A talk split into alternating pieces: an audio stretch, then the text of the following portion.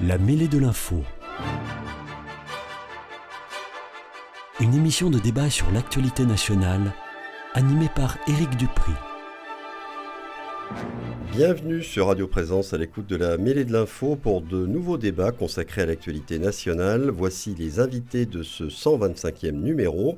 Je salue d'abord Mathieu Sauce, secrétaire général de la Fédération du Parti Socialiste 31, également membre du Conseil national du Parti Socialiste. Et puis je salue un nouveau venu dans cette émission, Kevin Gauthier, doctorant en métallurgie, délégué départemental du parti Les Patriotes, le parti fondé et présidé par Florian Philippot. Euh, Daniel Cabanis devrait nous rejoindre dans quelques instants. Pour l'instant, elle est prise dans les embouteillages autour de Radio Présence. On commence tout de suite. Bienvenue aussi à vous trois. Merci de votre confiance et merci à Kevin Gauthier d'avoir accepté mon invitation à participer à ce numéro. Je vous propose d'abord de revenir sur l'interview qu'a donnée Emmanuel Macron dimanche soir sur TF1 et France 2 où il était interrogé par Anne-Claire Coudray et Laurent Delahousse, le président de la République a abordé et commenté plusieurs sujets d'actualité, notamment les propos du pape sur l'immigration, l'inflation et les solutions qu'il envisage pour faire baisser les prix des carburants et des produits alimentaires. Il a évoqué aussi une possible sortie du charbon en 2027, le retour de l'ambassadeur de France et des militaires français français basés au Niger, ainsi que la menace que fait peser l'Azerbaïdjan sur l'Arménie. Personnellement, qu'avez-vous retenu de son intervention et des propositions qu'il a pu faire sur les points qu'il a développés? Et je pose d'abord la question à Mathieu Sauce. Bonjour Eric. Euh, retenu, bah, en tout cas on a lu comme tout le monde hein, ces propositions, on les a écoutées.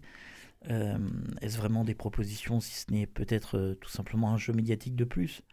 Euh, c'est vrai que ben, il est performant euh, dans l'exercice euh, de la communication. Mais est-ce que la communication, c'est la réalité de ce que vivent les Français sur le terrain? J'ai bien l'impression qu'il y a un fossé entre les deux. écoute, écoutez, comme la plupart des Français, j'ai eu l'occasion de partir en vacances, la plupart, parce qu'il y a quand même maintenant pratiquement la moitié des Français qui ne partent pas en vacances, hein, ce qui n'est pas rien. Moi, il se trouve que j'ai pris la route euh, en direction de la Bretagne, Bretagne qui m'est chère, et j'ai pu constater au retour des vacances bah, tout simplement une inflation galopante, notamment sur le prix du carburant. On est passé à 2 euros, euh, on était pratiquement à 2,20 euros sur euh, l'autoroute, voire 2,50 euros par endroit. c'est plus admissible et c'est plus possible. Donc, est-ce qu'il a vraiment des solutions à apporter sur l'inflation? Non, aucune. Y a-t-il une volonté d'y faire face? Je ne crois pas. En tout cas, c'est pas ce, que, ce qui semble se dessiner. Euh, moi, je veux bien qu'on puisse avoir un dialogue. Euh, euh, on, a, on, a, on a eu tous les, tous les adjectifs qualificatifs qui permettaient de, déterminer un dialogue sincère, fort, puissant. Enfin, on a tout eu cet été avec les, les, grands groupes des multinationales et, des supermarchés. forcé de constater que ce dialogue est resté vain. Et les Français ont pu et peuvent encore voir les prix sans cesse augmenter. Je ne sais pas jusqu'où on va on va aller. Euh, on a de plus en plus de, travailleurs pauvres. Je, ne sais vraiment pas euh, l'état du pays dans les quelques mois qui viennent, parce qu'il y a une vraie colère euh, sourde, une vraie colère, j'allais dire, qui, est, relativement maintenant palpable, et, et, ça reprend petit à petit, et elle est légitimée. Elle est légitimée. Vous ne pouvez plus faire vos courses normalement. Euh, et encore, on fait partie des, classes moyennes, euh, et donc on est encore relativement épargné, mais euh, combien ne le sont plus donc c'est ce que vous avez retenu essentiellement. Moi j'ai essentiellement retenu sur cette, partie-là, puisqu'on on aura l'occasion après de reparler un petit peu de l'international. c'est le côté social vous qui vous a beaucoup marqué. Moi, le, voilà, le côté social m'a beaucoup marqué parce que bah, tout simplement, tout simplement, je, pense que c'est ce qui marque aussi hein, le quotidien des Français. Euh, j'allais dire bien plus que la question migratoire, contrairement à ce qui peut se, enfin à mon avis, hein, j'en suis même convaincu. c'est d'abord le pouvoir d'achat, la santé. Enfin, ce sont des des, des grandes thématiques comme ça qui marquent le quotidien euh, et qui font en sorte que euh, c'est plus palpable pour euh, les Français. On va passer la parole maintenant à Kevin Gauthier. Alors vous, est-ce que vous avez retenu aussi essentiellement cette partie de l'intervention d'Emmanuel Macron, dont les propositions manifestement n'ont pas du tout convaincu euh, Mathieu Sauce, ou est-ce qu'il y a d'autres points euh, qui ont retenu votre attention? Eh ben, je suis tout à fait d'accord et bonsoir à, vous deux aussi. C'était un discours, une interview, un discours, on ne sait jamais vraiment avec Emmanuel Macron, mais néant, creux, vide. Et d'ailleurs, les Français l'ont compris, les audiences télé des JT respectifs de TF1 et de France 2 n'ont pas fait plus d'audience que la case hebdomadaire. Donc en fait, les Français sont complètement désintéressés de sa politique. Euh, ils en ont marre aussi. Vous l'avez parfaitement souligné. Il y a aussi une colère un peu sous-jacente euh, qui commence à, s'exprimer. Euh, on a connu les Gilets jaunes il y a quelques années. C'était une colère aussi pour 1,50€ le litre. On est à plus de 2 euros, vous l'avez précisé encore sur les autoroutes. Et même aujourd'hui, malgré les tentatives complètement absurdes de Madame Borne à vouloir vendre à perte ou, ou même à prix coûtant. En réalité, euh, les industriels vont reporter leur perte de marge sur les produits du quotidien, euh, le paquet de pâtes, le, riz ou la viande. Euh, sur l'international, si je déborde, en réalité, ce qu'on ressent aussi, c'est un Emmanuel Macron qui est seul, isolé internationalement. Et en fait, dans cette interview, on a plusieurs preuves de l'isolement diplomatique de la France au travers du monde il y a pas plus tard, il me semble le coup d'État au Niger, c'était mi-juillet, euh, si je ne me trompe pas. Euh, dans cette période-là, Emmanuel Macron avait annoncé ne pas vouloir euh, retirer les troupes françaises, ni même l'ambassadeur. bon, bah, il l'annonce ce week-end. Donc, bon, c'est du en même temps très classique chez lui. néanmoins, les 100 euros par an qu'il propose pour plus de 8 millions des Français retraités exclus, ce n'est pas du tout suffisant pour le carburant, euh, sachant que c'est l'État surtout qui s'engraisse sur le dos des Français par la TVA à 20% et la TVA sur des taxes. Rappelons-le, la TICPP, la TICPE aussi. Donc à un moment donné, il faut savoir prendre ses responsabilités. On passe de la TVA de 20 à 5,5 aujourd'hui, ça fait 26 centimes par litre pour un prix à 2 euros. Je pense que les Français seraient capables d'entendre ce genre de discours. Donc vous, ce que vous avez retenu, c'est un constat d'impuissance. C'est ce que ah, vous voyez. Oui, parfaitement, oui. Ah, oui. Derrière, bon, euh, les discours, pour vous, c'est un constat d'impuissance. Mathieu. Oui, il y a, enfin, pour en revenir à, cette histoire du pouvoir d'achat, et puis après, euh, j'aurai une, autre vision peut-être sur l'international, mais sur le, sur le pouvoir d'achat, euh, c'est totalement vrai que c'était totalement absurde de proposer des mesures qui, 24 heures après, sont soit inapplicables, soit on sait d'ores et déjà inefficace. Donc en fait, ça s'appelle de la communication, mais ça, a totalement trouvé ses limites. Et j'ai bien peur que les dernières années, euh, parce que ça y est, c'est en fait c'est les dernières années du, reste de son mandat, euh, pour paraffer du reste de sa vie, mais de ce reste de sa vie de président, en tout cas, ce sont les dernières années. Et, euh, je, crois que on est dans le là, c'est plus le en même temps. là, c'est je ne sais plus. Voilà. Et c'est terrible parce que euh, a pas de a pas de. Il aurait pu avoir un discours relativement fort en demandant euh, un effort considérable euh, aux, grands distributeurs. Il aurait pu avoir un élargissement du, blocage des produits de première nécessité. Il aurait pu se rendre compte qu'il y avait 4,7% d'inflation pour le mois d'août, ce qui est quand même pas rien pour, pour, le, pour les ménages. Il aurait pu, il aurait pu, il aurait pu, mais on a l'impression qu'il est hors sol, totalement hors sol, ce qui fait que euh, là, je, m'éloigne un petit peu du débat, mais pour moi, c'est une symbolique qui est terrible. Euh, c'est pas que euh, je ne conçois pas qu'on puisse recevoir le roi dans de bonnes conditions, dans de bonnes choses. Je dis simplement que au moment où les Français, on leur demande des efforts considérables, avoir ces images, ces photos, ces photographies. La visite de Charles III, du repas à Versailles. du repas à Versailles, il y a quelque chose qui est de l'ordre du, du symbolique très négatif. Et, et, ça me choque pas qu'on reçoit un chef d'État euh, comme il se doit, euh, parce que euh, Charles, enfin, Charles III est considéré comme un chef d'État, ce qui est logique. Mais, je trouve que là, ce repas à Versailles, en même temps qu'on demande des efforts considérables, qu'on apprend trois semaines avant que le, que le, pardon, que les restos du cœur sont en, déficit terrible, qu'on ne sait pas comment nourrir les, les, gens pauvres pour, l'hiver prochain, il y a quelque chose qui, qui, de l'ordre de la symbolique, euh, est très négative. Et, je ne comprends pas comment est-ce qu'on peut autant casser la parole du politique par ce, type de symbole. J'aimerais qu'il y ait un peu de, s'il lui en reste, un petit peu de responsabilité complémentaire et qui prennent vraiment la mesure que c'est le chef de l'État, c'est à lui de fixer des grands axes. Et fixer des grands axes, c'est aussi au niveau de l'international. Et je trouve que ce repli du Niger, c'est-à-dire, en fait, on a l'impression que ça y est, on abandonne euh, le Niger. Le Niger, il y a eu un coup d'État. Euh, il y avait des gens qui étaient en place. Ils demandaient l'installation. Euh, on aurait pu essayer d'accompagner une transition démocratique avec l'organisation de vraies élections, avec quelque chose où on ferait appel à l'international pour régler la, question du Niger et s'en emparer. Bah là, nous, on se retire, on retire nos troupes, on retire l'ambassadeur et on oublie dans tout ça que le Niger, bah, c'était une frontière aussi euh, au terrorisme euh, international et ça nous permettait de participer euh, à, cette, lutte contre le terrorisme islamiste international. Et, là, je, trouve que c'est ce repli sur soi, mais c'est une image qui est totalement négative pour la France. Ça veut dire que on est en capacité d'être cette grande puissance que nous sommes ou que nous avons été euh, faut-il le mettre au passé Le mot d'impuissance que j'employais, vous le reprenez à votre compte, là, euh, par rapport à tout ce qu'a annoncé Emmanuel Macron, que ce soit pour lutter contre l'inflation, la hausse des tarifs de l'énergie, des produits alimentaires, ou de notre place et de notre influence à l'international, et par exemple euh, au Niger.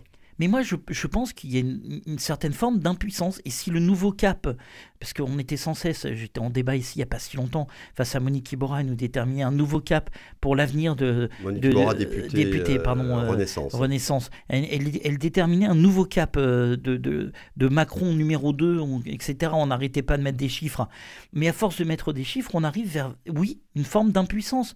Lorsque vous avez des, des, des queues énormes en ce début d'année, je vous invite à aller le, jeudi soir, euh, devant, euh, euh, devant le Petit Palais des Sports à Compense Pour les Toulousains, vous verrez des queues de jeunes qui tout simplement font la queue pour pouvoir s'acheter des paniers repas un peu moins chers pour pouvoir manger dans la semaine.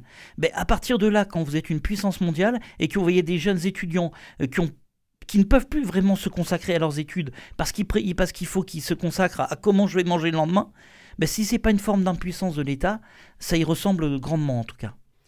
Alors, euh, je vais juste rappeler ce qu'a dit Emmanuel Macron concernant la présence française au Niger. Donc, euh, il a indiqué, il a annoncé que la France avait décidé de ramener son ambassadeur, de rappeler son ambassadeur, et qu'elle allait mettre fin à sa coopération militaire avec le Niger. Donc, les 1500 militaires français partiraient, quitteraient le Niger dans les semaines et les mois qui viennent, et le retrait sera achevé d'ici la fin de l'année. Voilà ce qu'a annoncé Emmanuel Macron.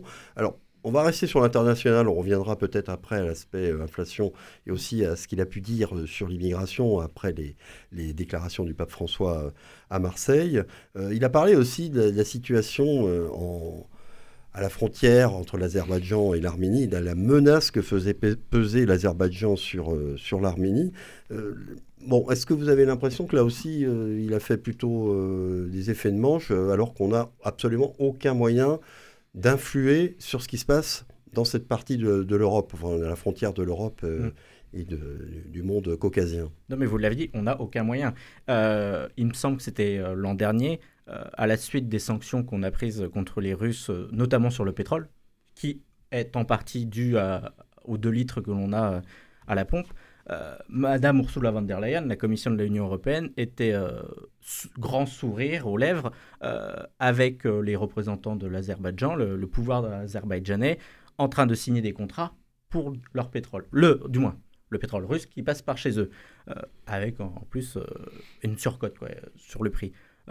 Donc en fait, Emmanuel Macron ne peut rien décider sur la question de l'Azerbaïdjan du fait de, de ce que dit Madame von der Leyen puisque c'est elle la patronne, en réalité, euh, de la France, puisque la France n'a plus aucun pouvoir, que ce soit diplomatique ou même euh, politique.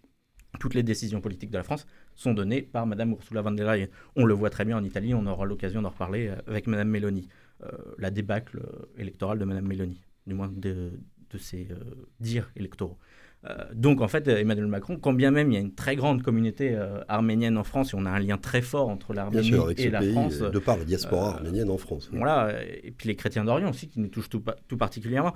en fait, Emmanuel Macron ne peut rien faire.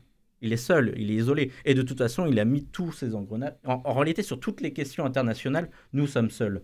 On se fait humilier aussi bien par les États-Unis que toutes les décisions qui sont prises politiquement sont prises par les États-Unis, notamment lors de G7 ou de G20. Russie exclue maintenant. donc en réalité, on ne met, ça, ne va nulle part et c'est que brasser du vent.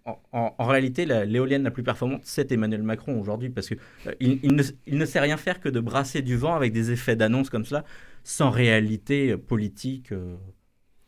Euh. Oui, alors il a annoncé que la France serait très vigilante à l'intégrité territoriale de l'Arménie, car c'est ça qui se joue là-bas. Alors vous, euh, sur cette partie de son intervention, est-ce que vous êtes aussi sévère que Kevin Gauthier? Alors, c'est sévère avec, avec sa façon de gouverner, oui sévère avec la capacité qu'il a de pouvoir euh, influer différemment ou, Oui, parce que je pense qu'il en a la capacité.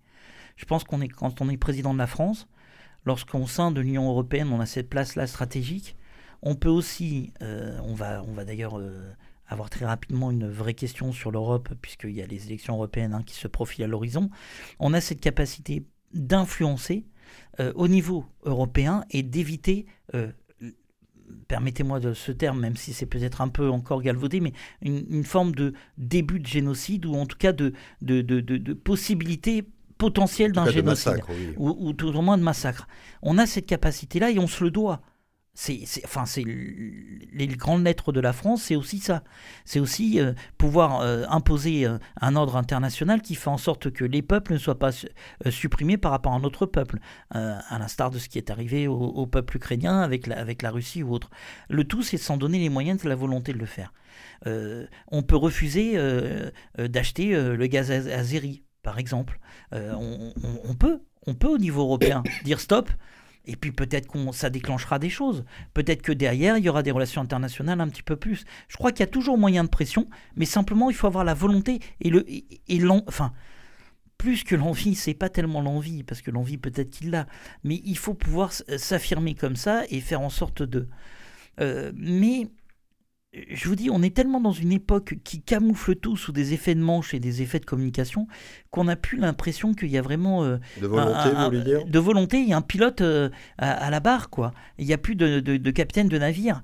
Euh, et, moi, c'est ce qui me dérange un petit peu dans, cette dernière ère du macronisme, c'est que même politiquement, dans son parti, on ne sait plus vraiment qui fait quoi. Euh, dans son gouvernement, euh, tous les quatre matins, il y a des petites contradictions ici et là, euh, et heureusement qu'il n'y a pas de, gros sujets lancés, parce que je ne suis pas sûr que tous seraient sur la même longueur d'onde. Donc on se demande un petit peu qui a, qui a la, barre du navire. et puis on n'est pas les seuls à se le demander.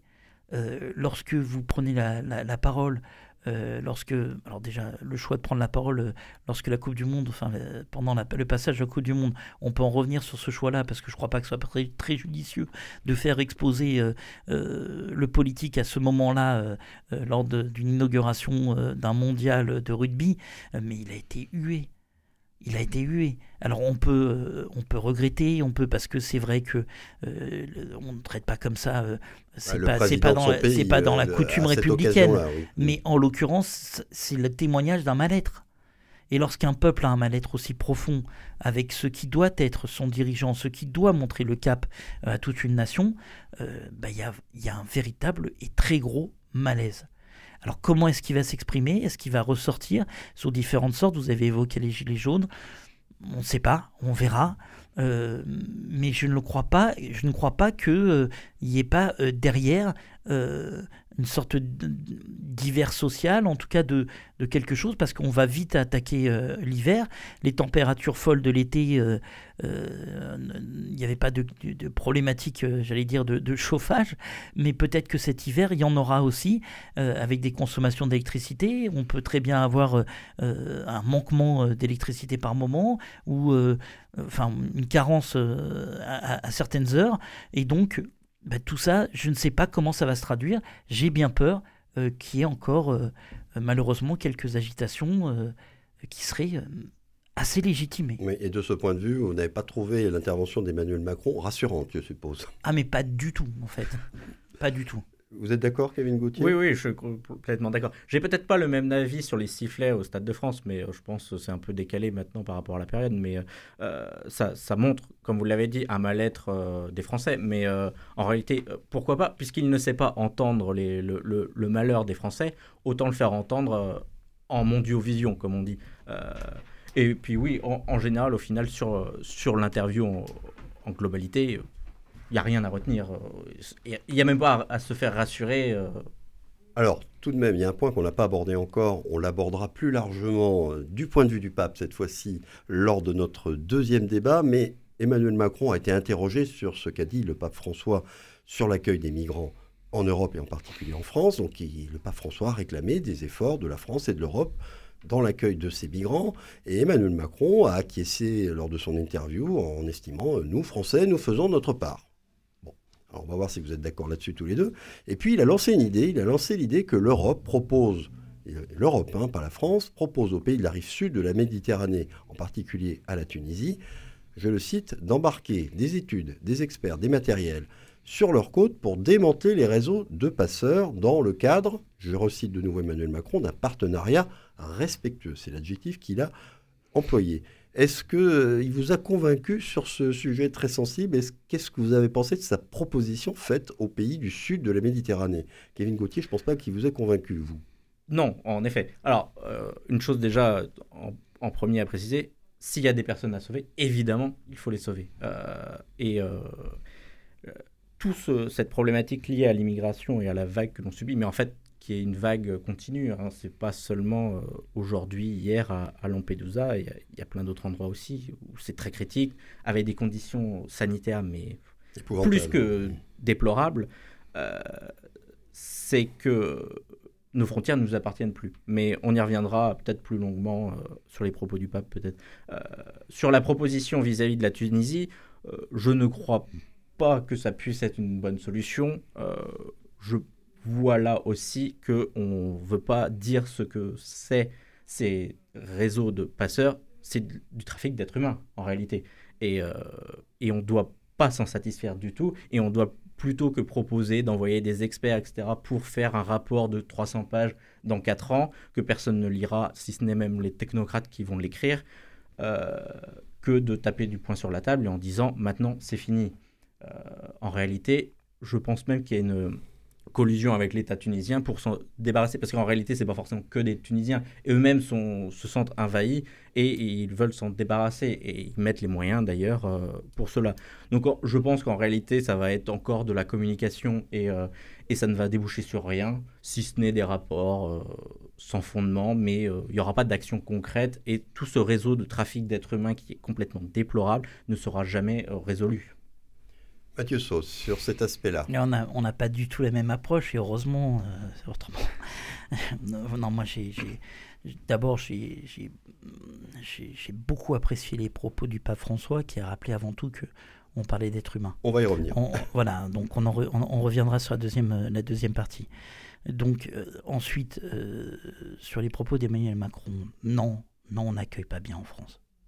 Non, Quand il, dit qu'on en prend notre part, on n'est pas d'accord. Il faut arrêter avec cette légende. Et j'en ai pour preuve. Euh, il se trouve que je suis parent d'élève. Et que, euh, en tant que parent d'élève, un peu responsable politique, et puis euh, ayant quelques, je vais dire, accointances avec le milieu associatif, la directrice d'école me contacte assez régulièrement pour me dire telle, telle famille est à la rue, avec des petits en bas âge. Et malheureusement, dans les chaleurs folles de cet été, la préfecture, à Toulouse, a décidé de mettre fin à l'ensemble des squats.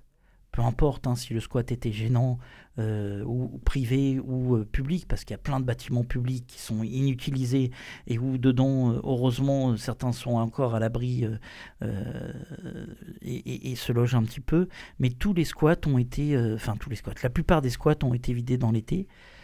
Et puis il y a eu aussi les hôtels qui héberge les personnes qui sont en demande d'asile euh, et ils ont évacué les, tout, tout, tout, cet été euh, toutes les familles, dont des enfants qui étaient en bas âge, voire malades, et on les a mis à la rue dans Toulouse. C'est ça aussi la réalité de l'accueil français de nos réfugiés et de nos exilés. C'est pas, c'est pas. Euh, il faut arrêter avec euh, le côté l'appel d'air, etc. Parce que ce n'est pas vrai. Il y a Lampedusa, c'est 10 000 personnes, entre 7 et 10 000 personnes. On est 500 millions d'Européens. On est en, Europe en capacité d'avoir des nations majeures dans l'univers monde. Et on n'est pas en capacité de, de pouvoir intégrer 10, 000 personnes On n'est pas en capacité de se pouvoir répartir sur l'État européen 10 000 personnes avec peut-être tout simplement aller interroger un petit peu ces exilés et leur demander jusqu'où ils comptaient aller. Et que chaque État décide de prendre sa part dans la possibilité euh, d'intégrer ces gens. Je, je, ne comprends pas et je ne comprend vraiment pas cette notion toujours euh, d'immigration. En même temps que cette notion-là est, développée, on nous dit qu'il y a des métiers en France euh, qui euh, ne trouvent pas preneur en termes d'emploi. Il y, a plein de choses comme ça. Et par ailleurs, on confond tout dans, dans, cette, dans cette immigration. On confond les étrangers, qui sont en situation euh, totalement euh, normale, sur, régulière. Avec, régulière, avec euh, des papiers, soit pour faire des études, soit pour des visas de travail ou autres. On confond les, les, personnes en situation irrégulière, mais qui sont exilées, qui sont en demande de régularisation. On confond les gens qui ont demandé leur nationalité française et qui maintenant sont français, mais qui présentent ici une couleur de peau un peu différente de ce qu'on de ce que euh, l'imagination pense qu'il faut être français, blanc, etc. Et on confond tout. Et on met tout ça, on turbine, on turbine. En France, actuellement, il y a 5 millions de personnes étrangères. Voilà. Il y a 2,5 millions par an qui euh, euh, obtiennent une régularisation de leur situation. C'est ça les réalités des chiffres. On est 66 millions de Français et on arrive, euh, euh, on peut très bien arriver à accueillir. Par contre, il faut avoir dans cette notion d'accueil, il faut avoir vraiment cette notion-là. C'est-à-dire que lorsque les personnes sont en exil politique, il faut accompagner, aider. Euh, c'est pas, c'est pas, j'allais dire, c'est pas, enfin c'est vraiment accueillir. C'est le terme accueillir qui convient. Voilà, et j'en reviendrai après, je, développerai après avec les propos du pape François. Oui, parce que ça sera, donc on, anticipe un peu notre euh, second débat, juste sur la proposition d'Emmanuel Macron d'embarquer, alors fait en particulier à la Tunisie, hein, donc il a proposé d'embarquer des études, des experts, des matériels sur les côtes du sud de la Méditerranée, en particulier tunisienne, pour démanteler les réseaux de passeurs. Est-ce que vous pensez que ça, c'est une idée qui mérite d'être explorée ou vous êtes complètement contre? Je, écoutez, je ne sais pas si c'est en stigmatisant euh, euh, un pays comme la Tunisie ou, en montrant que la Tunisie ou les autres pays du sud de la Méditerranée qu'on fait avancer le schmilblick en fait. Euh, là, on essaye de dire, grosso modo, attendez, les, pays d'Afrique du Nord gèrent mal ou leurs frontières, ou je sais pas. Enfin, moi, ça me paraît complètement de toute façon aberrant. Je pense qu'il faut pas. Il faut, par contre, accentuer le co-développement, faire en sorte justement, lorsqu'il y a des coups d'État en Afrique, faire en sorte qu'on ait une présence sur l'État africain, mais pas que. Il faut aussi permettre euh, j'allais dire, euh, euh, peut-être à l'État, aux États à l'extérieur de se développer et de partager un peu les richesses. Enfin voilà, il faut, il faut opter pour une très grande politique du co-développement. Mais quoi qu'il arrive, de toute façon, dans les années qui viennent, avec le réchauffement climatique, les exilés climatiques seront là. Ils seront là. Ils seront aux portes de l'Europe, ils seront là. Alors soit l'Europe ferme les yeux et n'essaye pas de prendre le problème à la racine, c'est-à-dire en essayant de répartir un peu euh, les populations, en essayant tous de participer à cet effort collectif, euh, soit, bon, bah écoutez, on, verra où ça nous mène, mais, mais force est de constater que dans les années qui viennent, il y aura forcément des exilés climatiques. Parce qu'en Inde, on crève actuellement, parce qu'on n'arrive plus assez euh, à respirer tellement il fait chaud. Là encore, on est dans le débat qui va venir, peut-être déjà un petit peu anticipé. Juste Kevin Gauthier, ce que disait Mathieu Sauce, est-ce qu'il y a une contradiction selon vous entre le fait de retirer nos troupes du Niger et de demander ensuite aux pays du sud de la Méditerranée de mieux maîtriser leurs frontières et l'afflux de migrants qu'ils vont avoir d'Afrique subsaharienne? En, partie, oui. Euh, si il n'y a pas un climat de paix en Afrique, que ce soit l'Afrique du Nord ou l'Afrique subsaharienne, euh, dans les zones du Niger, évidemment, ces gens-là, euh, dans des dans des pays sous tension, peut-être même sous dictature, s'il y a coup d'État successifs, etc., vont vouloir partir de chez eux. ça se comprend facilement. Et donc, c'est aussi notre rôle d'assurer une paix internationale, mais que ce soit en, Ukraine ou en Azerbaïdjan, comme on a parlé tout à l'heure, mais aussi dans, ces territoires euh, africains. Euh, et, c'est un peu contradictoire, oui, de leur pointer du doigt en disant vous gérez mal vos migrants, etc., vous les renvoyez chez nous, vous les organisez éventuellement, et, euh, et, et, nous aussi, on ne sait pas faire la même chose. C'est exactement les mêmes problématiques. Je reviens juste sur votre propos en, en disant que c'est 10 000 migrants seulement à Lampedusa, mais c'est 10 000 aujourd'hui ça sera aussi 10 000 la semaine prochaine ou, dans 15 jours. donc au final, la, somme n'est que le chiffre n'est que 10 000, donc c'est facile à, à, répartir sur 500 millions d'Européens, comme vous l'avez dit, mais euh, ça se cumule aussi. Donc c'est cela aussi qu'il faut prendre en compte, c'est non pas seulement euh, l'instant T, mais le flux total euh, entrant. On va en rester là pour ce premier débat. On verra si les annonces d'Emmanuel Macron seront suivies d'actes. On a bien compris que tous les deux, vous n'étiez pas convaincus. On va faire une, une, petite pause avant de nous retrouver tous les quatre. Ça sera dans une vingtaine de secondes. Donc pour ce deuxième débat, restez bien à l'écoute de Radio Présence. À tout de suite.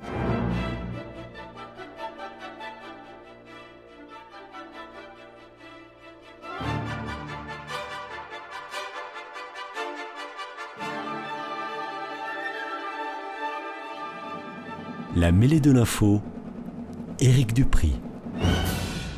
Et nous revoici pour le second débat de cette mêlée de l'info avec mes deux invités, Kevin Gauthier et Mathieu Sauce. Je peux confirmer que nous n'aurons malheureusement pas Daniel Cabanis qui est bloqué pour de bon dans les embouteillages à proximité de la radio. Second débat que nous allons consacrer à ce que le pape François a dit donc sur l'immigration et l'accueil des migrants lors de sa visite à Marseille le souverain pontife y a précisé en quelque sorte sa vision de l'avenir de l'Europe confrontée au phénomène migratoire. Il a insisté, entre autres, sur le fait que ceux qui risquent leur vie en mer n'envahissent pas, ils cherchent l'hospitalité. Pour lui, la question doit être gérée avec une sage prévoyance et avec une responsabilité européenne capable de faire face aux difficultés objective. L'ensemble du discours du pape François sur ce sujet, bah, vous le savez, a suscité euh, de nombreuses réactions très contrastées, notamment dans la classe politique. Pour votre part, que vous soyez chrétien ou non d'ailleurs, est-ce que vous estimez que le pape était dans son rôle en s'exprimant sur la question de l'immigration? Et vous retrouvez-vous ou pas dans ses déclarations et propositions concernant l'accueil des migrants? Et cette fois-ci, on va commencer avec Kevin Gauthier. Il est parfaitement dans son rôle quand il s'agit de rappeler les, valeurs de la foi chrétienne et, de, l'Église sur l'accueil, l'hospitalité, et, sur tous ces sujets-là. Euh, mais vous l'avez rappelé, on ne sait pas accueillir. Euh, si c'est pour que ces migrants se retrouvent euh, porte de la chapelle sous un pont ou que sais-je sur dans notre ville de Toulouse, ça, ça ne s'appelle pas savoir accueillir et c'est pas l'hospitalité comme la France. Maintenant, sur tous les autres propos, on a accueilli non pas le pape de l'Église, mais plutôt un pape politique en réalité. Euh, le de fait de dire que c'est une question européenne euh, de la prise en charge de l'immigration, c'est une décision politique d'un européiste convaincu, euh, comme Emmanuel Macron. Je pense qu'il se retrouve sur cette ligne. aussi sur j'ai oublié la deuxième partie de ma question. Est-ce que vous vous retrouvez au nom de ces déclarations et propositions concernant l'accueil des migrants? Et je voulais dire aussi qu'on a eu un pape dénonciateur en réalité aussi, parce qu'il dénonce, il juge aussi des politiques européennes, de nations européennes. Euh, je ne crois pas que le rôle du pape soit le rôle d'un juge en réalité. Et d'ailleurs, moi j'y vois presque une ingérence politique de l'État du Vatican sur des décisions, qu'elles soient françaises, européennes, euh, allemandes ou, ou italienne, ou espagnole. Voilà. Euh, pour moi, c'est un juge et il n'a pas à interférer sur les décisions de politique nationale. Mathieu Sauce. Alors moi, alors il n'a pas. Je, je D'abord, est-ce qu'il était dans son rôle, selon vous euh, Moi, pour moi, il est dans son rôle. Il est dans son rôle euh, pleinement, parce qu'il est aussi un grand du Vatican. Hein. Enfin, il est aussi chef Dans le fait qu'il rappelle les valeurs de l'hospitalité, il rappelle les valeurs de l'hospitalité, de l'accueil. Il est complètement dans son rôle. Euh, il rappelle tout simplement euh, sur quoi est fondée euh, la foi chrétienne. Moi, je suis pas, je suis baptisé, mais je ne pratique pas. Mais, mais enfin, il rappelle en tout cas ce, que, ce qui fait l'essence même, normalement, de la foi, de l'Église ouverte, hein, du, de la main tendue, enfin, de toutes ces notions-là qui, qui, sont, qui sont des notions capitales pour, pour les chrétiens et pour les catholiques. Et il rappelle un petit peu que ce sont avant tout des êtres humains et que ce sont des gens exilés qui fuient leur territoire alors exilés euh, sociaux, exilés économiques, exilés euh, climatiques, mais ce sont des gens qui fuient leur territoire, qui prennent un risque fou, même parfois euh, qui meurent en Méditerranée. Et, et de l'autre côté, bah, vous avez d'autres humains qui doivent leur tendre la main. Et c'est, enfin, c'était tellement, j'allais dire, un message d'humanité que il était totalement dans ce rôle-là en tout cas dans le rôle que euh, doit avoir un pape à mes yeux. Euh, voilà, après, il a, pourquoi est-ce qu'il a parlé tout simplement euh, d'Europe? Parce qu'il a cette notion-là qu'un seul État ne peut pas tout, mais qu'une multitude d'États, ensemble, ben, peuvent accueillir ces, ces, personnes exilées. et donc, pour moi, c'est une parole qui faisait du bien entendre. Euh, c'est une parole forte et c'est une parole qui remettait un petit peu de pression, euh, notamment avec les paroles tenues euh, par, le ministre, par le ministre de l'Intérieur quelques, quelques, quelques, heures avant lui, qui remettait un petit peu de pression bah, sur l'ensemble des dirigeants européens et qui leur rappelait que aux portes de leurs frontières, en Méditerranée, des gens perdaient la vie parce qu'ils avaient simplement envie d'avoir un avenir, euh, un avenir, tout simplement.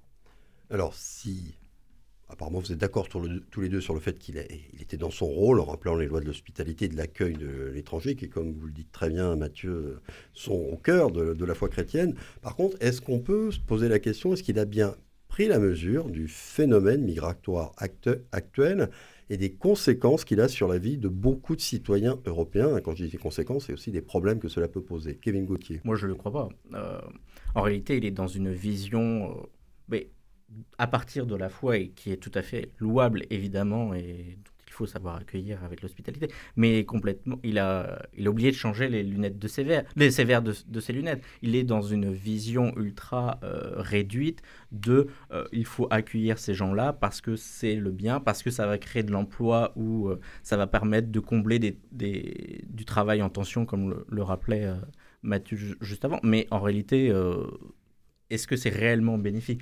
On voit qu'il y a, je dis pas et loin de moi l'idée de, de, me mettre dans cette catégorie-là, mais euh, tous les immigrés, évidemment, ne sont pas des violeurs ou autres, comme on peut entendre sur des plateaux télé, c'est exécrable de dire ce genre de choses.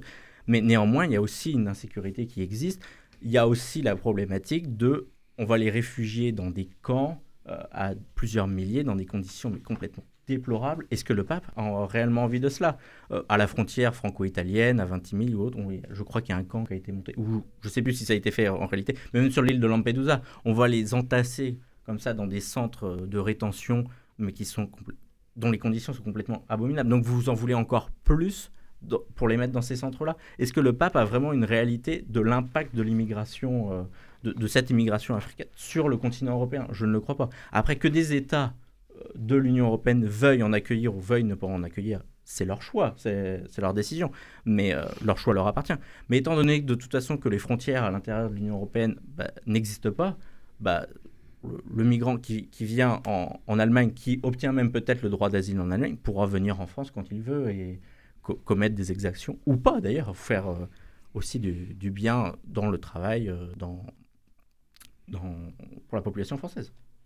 Mathieu Sauce, sur la question que ouais, posée. Non, ce qui, ce qui, ce qui m'ennuie, euh, c'est qu'à chaque fois, c'est les mêmes, euh, ces mêmes débats sans fin, en fait.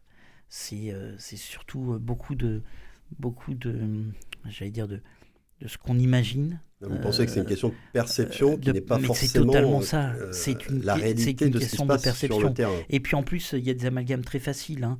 Euh, même si euh, mon interlocuteur a essayé de, de, de, maquiller, mais ça ressort c'est l'amalgame immigration égale délinquance égale etc etc. Ça vous rejetez complètement cette vision je, rejette alors je, rejette complètement cette vision des choses.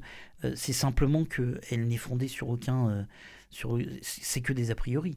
Il n'y a, aucun, il y a, aucun, il y a aucun stat euh, euh, qui est fait là-dessus. Euh, il y a, il y a, en réalité, si. alors non, il y a des, il y a des statistiques. La sécurité dans le métro parisien, il y a des chiffres qui sont non, sur non, les, non, non, les délinquants étrangers. Ça, ça, ça je, je, je, ne peux le. le, Ni sur la population détenue en France, pas tout à fait vrai. De non, il n'y a pas de statistiques sur la population détenue en France. ça, ça n'existe pas. Et puis, et puis, et puis, ça fait beaucoup sur de. de, de, de c'est pour moi, sincèrement je pense que tout ça, tout ce phénomène-là euh, de, migration, euh, il est, euh, ça peut être un défi pour l'Europe, ça peut être un défi dans les, dans, les mois qui viennent. c'est un, un, vrai enjeu parce que je pense que là, c'est un tout petit phénomène. Euh, et que ça va s'accentuer par la force des choses, par ce réchauffement climatique, par euh, euh, l'instabilité du monde. donc, donc ce sera plus 10 000 à accueillir, ce sera beaucoup plus. Oui, mais, mais, mais, mais, bien sûr. Et là, on ne saura plus gérer parce qu'on passe de 10 000 à 100 000. Non, parce, que, parce que si déjà, si déjà vous savez comment appréhender les choses, si déjà vous avez pensé que je, vous, vous, avez, vous avez envisagé, il y a quand même enfin, une multitude de choses, déjà d'ores et déjà. Si on régularisait tous ceux qui travaillent, actuellement euh, dans euh, le service, dans les services, tiens, la restauration par exemple, tous ceux qui font la plonge, si vous régularisez massivement ces gens, eh ben déjà vous avez un, vous quittez en fait la sphère étrangère dans les statistiques et vous repassez sur ah, donc il existe une sphère régularisée. non, mais les statistiques virtuelles, ce que vous imaginez.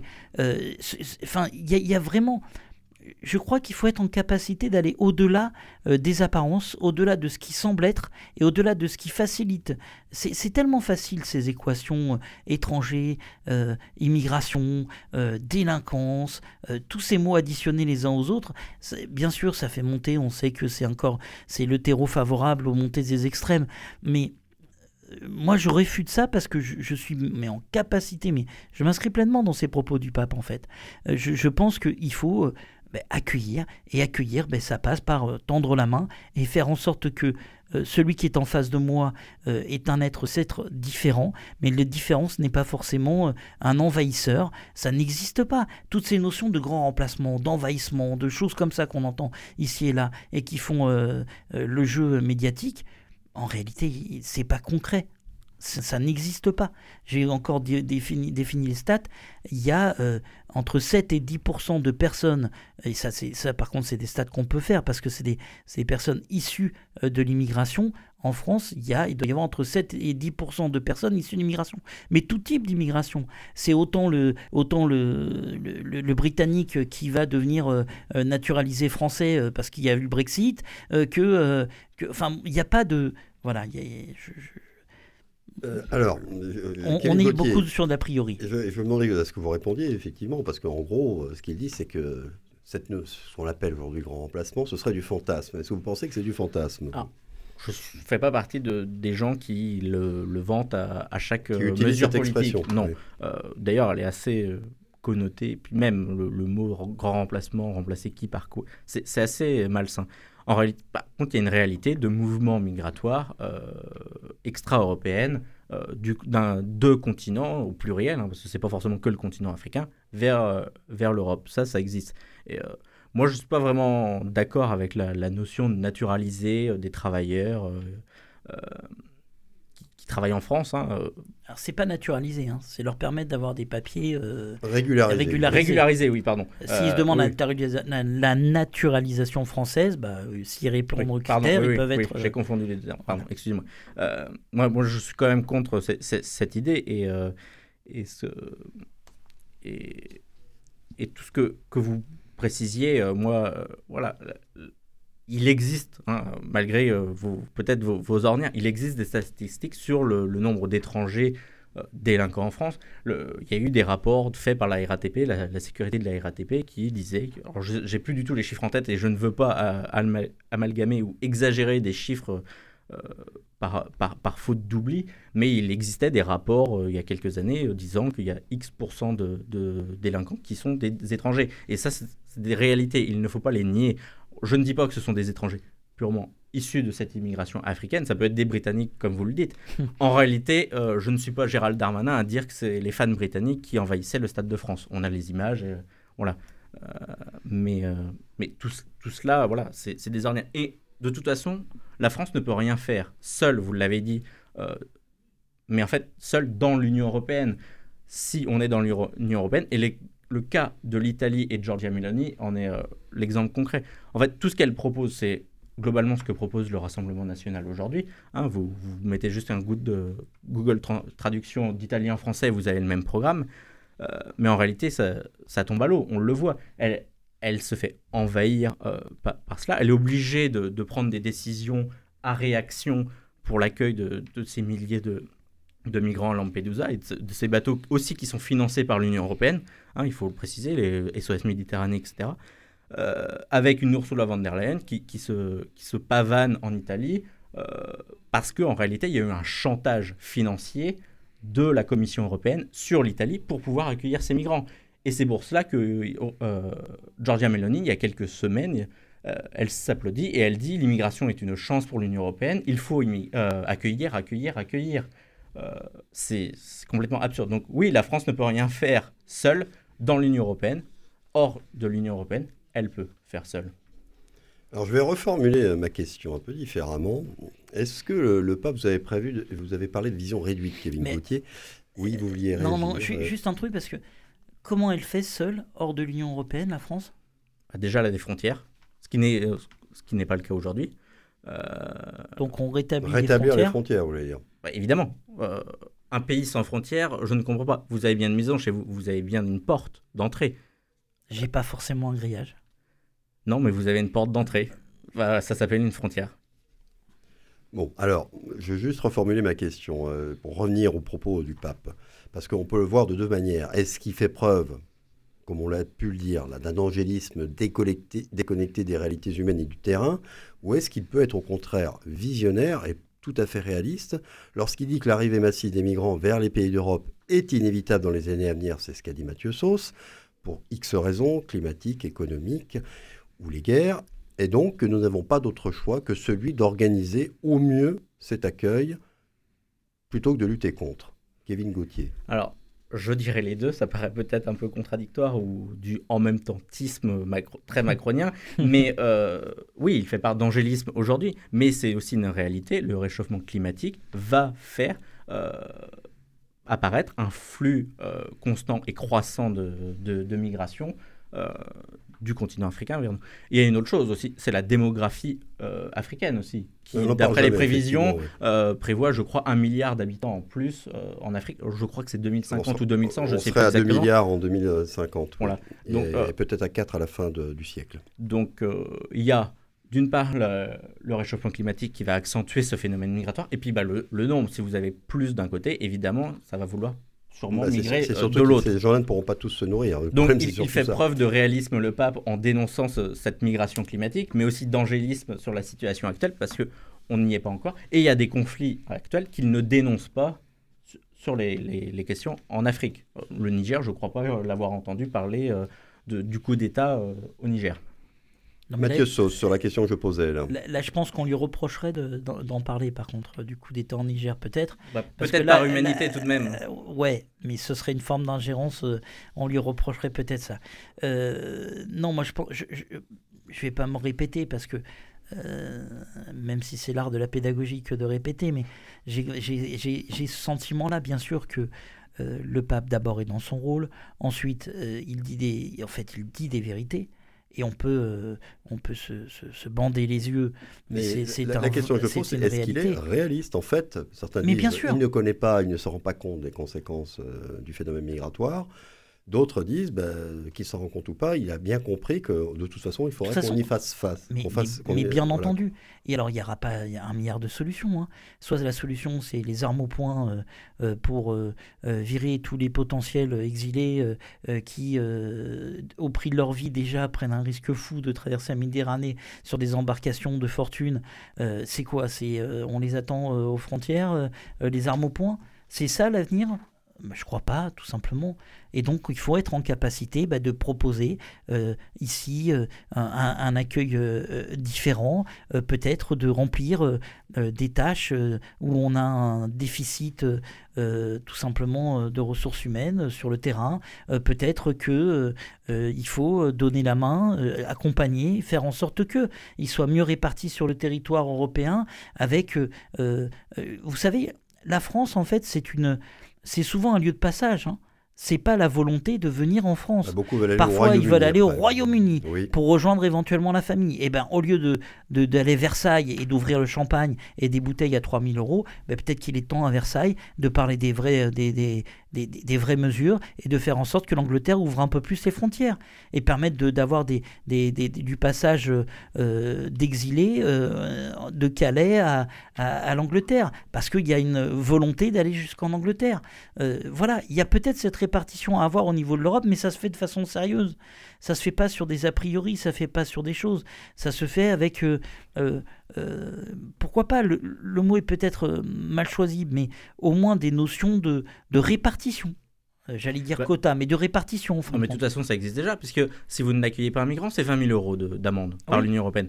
Mais c'est quoi cette humanité C'est atroce de faire ça. On marchande le corps d'humains non, vous mettez en place, bah, vous, mettez en place des mesures pour faire en sorte que les États européens se dédouanent pas de leurs responsabilités. Mais qui décide de combien euh, doit prendre de migrants? De combien doit On doit prendre de migrants chaque La France doit prendre combien de migrants? L'Italie? Mais ça, ça peut se faire sur des grands accords internationaux. Hein. Ça peut se faire sur euh, euh, combien des répartitions, sur la capacité d'eux. L'Allemagne l'avait proposé en son temps. Mais c'est pas le cas aujourd'hui. Et pourtant, il y a quand même 20 000 euros d'amende quand vous prenez pas un migrant. Il y a, forcément des, amendes qui sont euh, mises euh, lorsque vous assurez pas ce qui est de votre responsabilité au niveau de l'Europe. Alors, je vais terminer par une autre question euh, qui s'éloigne un petit peu du sujet principal. certains ont relevé que le pape avait beaucoup parlé des migrants lors de sa visite à Marseille, on vient d'en parler nous-mêmes, mais qu'il n'avait pas eu un mot pour ce que vivent les chrétiens arméniens du Haut-Karabakh face justement aux menaces euh, de l'Azerbaïdjan. Est-ce que ça vous a choqué aussi cet oubli? Ah oui, oui, très clairement. Je ne comprends pas. Là, c'est vraiment la foi qui parle euh, de chrétien à chrétien. Je ne comprends pas comment il l'ait pu euh, oublier. Je ne pense pas que ça soit d'ailleurs un oubli, hein. même si je ne veux pas prêter de mauvaises, intentions au, pape. Mais je ne comprends pas comment on peut oublier ce genre de, choses. Surtout, c'est purement d'actualité. Hein. L'attaque azerbaïdjanaise a commencé une semaine, je crois, avant son déplacement à Marseille. Euh, le, lien est, tout fait. Mathieu Sauce, il faut pas, il faut, il faut pas opposer l'un à l'autre. Euh, il aurait dû parler des deux. Voilà. Mm. Donc vous aussi, ça vous a, si ce choqué, en tout cas, non, vous auriez préféré qu'il en parle. Bah oui, bien sûr. Oui, parce qu'il a une, il a une notoriété internationale et tout ce qui va euh, dans le sens de faire plier l'Azerbaïdjan dans ce cas-là est une bonne chose. On va rester là pour euh, ce second débat. On, va garder, bah, il reste 3-4 minutes. Euh, assez pour vos coups de gueule ou vos coups de cœur du moment. J'espère que vous avez pensé à l'un ou à l'autre. Vous avez même droit aux deux puisque Daniel Cavani n'est pas là. Euh, Kevin Gauthier, tiens, vous avez la parole. Non, le coup de gueule, c'est le, le pamphlet de la programmation écologique d'Emmanuel Macron. dans son interview, il a annoncé la sortie du charbon en 2027. Mais en réalité, ça aurait déjà dû être le cas l'an dernier c'est juste parce qu'on a eu des maintenances sur euh, certaines centrales nucléaires, notamment à cause de décisions que lui-même a prises durant la pandémie de Covid, à retarder le plan de, des, révisions des 40 ans euh, de, des, révisions des, centrales nucléaires, euh, qu'on n'a pas eu suffisamment d'énergie, qu'on a dû relancer certaines, bah, deux des centrales à charbon que l'on en France. Donc en réalité, ça c'est juste avancer pour mieux reculer, en réalité pour Emmanuel Macron. Et dans tout ce qui a été annoncé, euh, moi j'aurais aimé, parce qu'il l'a déjà présenté plusieurs fois, notamment euh, au Creusot il y a quelques années, euh, dans l'usine Framatome, donc constructeur des, centrales nucléaires, l'avancement des EPR qu'il a promis. il en avait promis 5 à 7 de se venir. où sont-ils? Quelles sont les avancées des travaux? Pour être encore plus souverain énergétiquement Évidemment pas pour l'hiver prochain, mais dans les dans 10 ans à venir. C'était le coup de gueule de Kevin Gauthier. Alors vous, Mathieu Saut, ça va être un coup de gueule ou un coup de cœur? Oh, À la fois des deux. Euh, et, de façon peut-être un peu moins sérieuse, mais pour donner euh, une, connotation un peu plus sportive à l'émission. On est en pleine Coupe du Monde de rugby. Euh, il y a Samoa-Japon qui, se, qui va se jouer dans, une mm. petite heure à, quelques, à quelques mètres de nous. non, moi, c'est la blessure de, de, Dupont. C'est à la fois un coup du sort terrible pour l'équipe de France et, et peut-être mon coup de mon coup de gueule, ça serait euh, a-t-on le droit de faire jouer quelqu'un si euh, son intégrité physique peut être menacée euh, lors du prochain match? Même si lui tient absolument. Même si lui tient absolument, mais parce que. qu'il faudrait l'en empêcher si. Je, crois sincèrement pour. pour avoir été un petit peu dirigeant de, rugby, mais à un niveau bien moindre. mais je crois que le joueur, parfois, n'est pas en capacité de pouvoir avoir le recul nécessaire pour dire je peux ou pas. Je crois qu'il y a un, arbitre qui s'appelle le corps médical et c'est lui qui doit prendre la décision en tout état de cause pour éviter que l'intégrité physique du joueur euh, soit euh, euh, menacée parce que le risque est grand. c'est quand même jouer avec un. Pas très très fracture, je suis pas très très bon en, médical mais actuellement il a, il a une plaque il a une plaque au niveau du visage on parle éventuellement de, de perdre la vue si jamais le coup venait à, à, se, enfin, reprendre un coup à ce niveau-là. Donc voilà, c'était plus un coup de gueule, coup de cœur. C'est attention, euh, il est indispensable parce que c'est un très grand champion, mais au prix de quoi? Donc attention, je fais confiance pleinement par contre au corps médical et à l'équipe de France pour, prendre, euh, la, bonne décision. il aura deux semaines pour mieux se rétablir. C'est la fin de ce 125e numéro de la mêlée de l'info. Merci à vous deux d'avoir débattu dans les règles. Bravo à Kevin Gauthier pour sa première dans cette émission. Je remercie également Coraline Camebrac. Elle faisait son retour à la régie technique. Le podcast de cette émission est disponible et téléchargeable dès maintenant sur le site de Radio Présence comme d'habitude. Et enfin, tous mes remerciements à ceux qui nous ont écoutés aujourd'hui. Rendez-vous euh, jeudi prochain. Bonne fin de semaine. Excellent week-end à tous.